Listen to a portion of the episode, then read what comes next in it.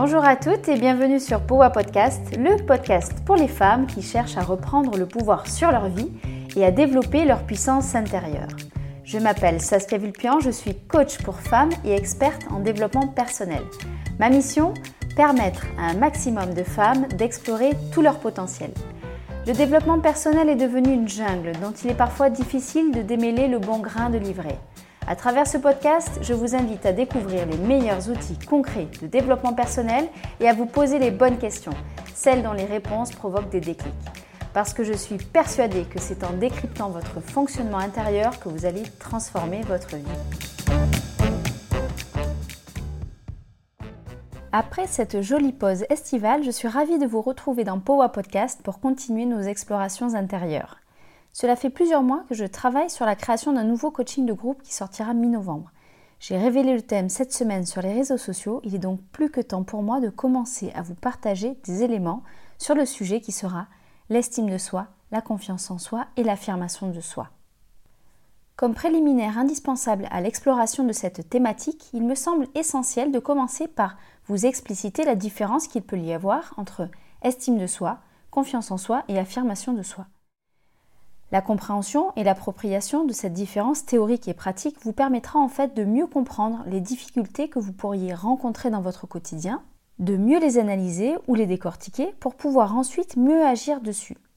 Si votre analyse est floue et que vous ne savez pas bien distinguer les trois éléments, il sera plus compliqué pour vous de savoir par quel bout commencer pour améliorer tout ça. Commençons par l'estime de soi. Si on imagine l'estime de soi, la confiance en soi et l'affirmation de soi sur un triangle ou une pyramide, eh bien l'estime de soi constituerait la base de cette pyramide. C'est sur elle finalement que vont s'appuyer confiance en soi et affirmation de soi. L'estime de soi, c'est la valeur globale que l'on s'accorde, c'est l'amour que l'on se porte à soi. Cette valeur et cet amour sont inconditionnels, c'est-à-dire qu'ils ne souffrent pas d'une condition qui les ferait exister ou disparaître.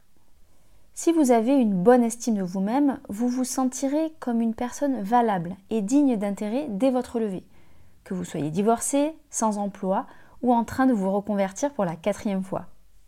L'estime de soi, lorsqu'elle est bien construite, est solide. Comme elle ne souffre d'aucune condition, elle n'est pas remise en cause par des difficultés ou des échecs que vous pourriez traverser.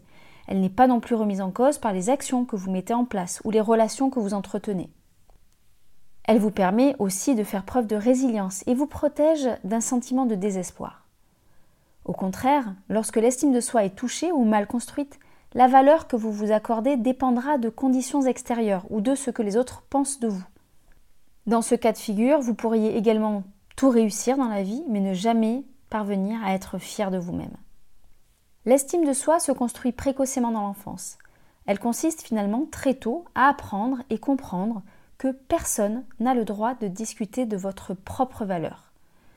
Vous vous en doutez sûrement, mais l'estime de soi est fortement liée à l'environnement familial dans lequel vous avez évolué, des nourritures affectives que vous avez reçues. Mais j'ai une bonne nouvelle à vous annoncer, si votre estime de vous-même est fragile, il est tout à fait possible de la renforcer une fois adulte. Je vous propose maintenant une illustration d'une femme qui a une bonne estime d'elle-même. C'est l'histoire d'Alexia, 42 ans, professeure d'histoire en collège et mère de deux enfants. Elle a appris récemment que son mari l'a trompée et elle a décidé d'engager une procédure de divorce. On ne va pas se mentir, elle n'est pas en pleine forme, elle est déçue, elle est triste et elle se sent trahie. Pour autant, le fait que son mari ait décidé d'aller voir ailleurs n'a pas touché l'estime qu'elle avait d'elle-même. Elle ne s'est pas dit qu'il était parti parce qu'elle n'avait pas assez de valeur, parce qu'elle n'était pas assez belle, pas assez intelligente, pas assez jeune ou pas assez sexy. Elle s'est dit qu'il avait fait un choix à un moment donné, que bien sûr, elle aurait pu contribuer à améliorer des choses dans leur relation, mais que pour autant, rien ne justifiait de la tromper secrètement pendant des mois. La période reste donc difficile parce que le divorce entraîne des chamboulements énormes dans leur quotidien, mais Alexia ne remet pas en question qui elle est et l'amour qu'elle se porte par rapport à l'attitude de son mari. Parlons maintenant de la confiance en soi. Elle, elle est plus en lien avec votre sentiment de compétence personnelle. C'est finalement la confiance que vous vous accordez, la confiance que vous accordez à vos actions, à vos décisions, à vos projets, et donc votre capacité à décider, à agir et à mener des projets. La confiance en soi est donc très liée à vos actions. Je vous propose maintenant quelques questions que pourraient se poser des personnes qui manquent de confiance en elles. Est-ce que je me sens capable de réaliser telle ou telle action? Est-ce que je suis une bonne mère? Est-ce que je suis une bonne professionnelle? Est-ce que je serais capable de rentrer en bus depuis le centre-ville? Est-ce que je serais capable de voyager seule? Est-ce que je serais en mesure de faire une réclamation dans un magasin, négocier un prix ou un devis? Est-ce que je suis capable de me lancer dans ce projet qui me tient à cœur? Est-ce que je vais bien répondre aux questions pendant mon entretien d'embauche? La confiance en soi est aussi une compétence qui s'apprend dès l'enfance et qui est très fortement influencée par votre environnement familial. Est-ce que vos parents vous félicitaient souvent? Est-ce qu'ils vous encourageaient en cas d'échec? Étaient-ils en mesure de relativiser vos erreurs pour vous pousser à vous améliorer? Ou au contraire, vos parents étaient-ils à cheval sur des indicateurs de réussite extérieures? Étaient-ils sans cesse exigeants même lorsque vous étiez performante? Étaient-ils en demande d'une amélioration constante? Étaient-ils insatisfaits chroniques?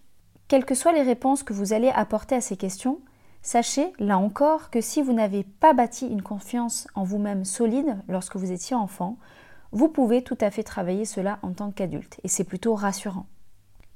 Je rajoute un élément concernant la confiance en soi parce qu'il me semble intéressant pour analyser encore plus finement votre mode de fonctionnement. Frédéric Fanger, psychiatre, nous dit qu'il y a deux types de confiance en soi. La confiance en soi conditionnelle et la confiance en soi inconditionnelle. La confiance en soi conditionnelle, c'est, comme son nom l'indique, une confiance qui est conditionnée par votre réussite et les relations que vous entretenez avec les autres. C'est-à-dire que votre confiance en vous est dépendante de l'approbation des autres. Votre manager croit en vous et vous vous sentez pousser des ailes. Votre manager doute de votre capacité à réussir tel ou tel projet et là, vous perdez totalement la confiance en vous. La confiance en soi inconditionnelle vous fait penser que vous avez des qualités et des défauts, mais que pour autant, vous êtes une personne unique. Vous connaissez parfaitement vos points d'amélioration possibles sans que cela vous affecte plus que ça. Idem lorsque vous faites face à une contradiction, vous l'acceptez sans que cela affecte votre sentiment de pouvoir réussir à faire les actions que vous aviez prévu de faire. Cette confiance en soi inconditionnelle est un peu la base de la confiance en soi, et c'est elle qui vous donne un sentiment de sécurité intérieure et ce, quels que soient les événements que vous vivez, les désapprobations de votre entourage ou les échecs que vous traversez. Ce dernier élément sur la sécurité intérieure est important parce que lorsque ce que vous pensez être capable de faire est conditionné parce que les autres pensent que vous êtes capable de faire, alors il est fort probable que vous ressentiez un sentiment d'insécurité profond. Ce sentiment d'insécurité, évidemment, va vous faire douter et procurer du stress et de l'anxiété. Frédéric Fanger nous dit qu'un juste équilibre est nécessaire à trouver entre la confiance en soi conditionnelle et la confiance en soi inconditionnelle.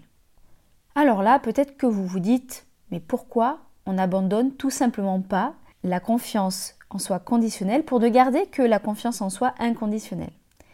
Eh bien tout simplement parce que la confiance en soi conditionnelle a un intérêt, celui de vous ouvrir à l'autre, de vous donner envie d'être à l'écoute de ce qu'il peut vous apporter et elle peut aussi vous donner envie de progresser.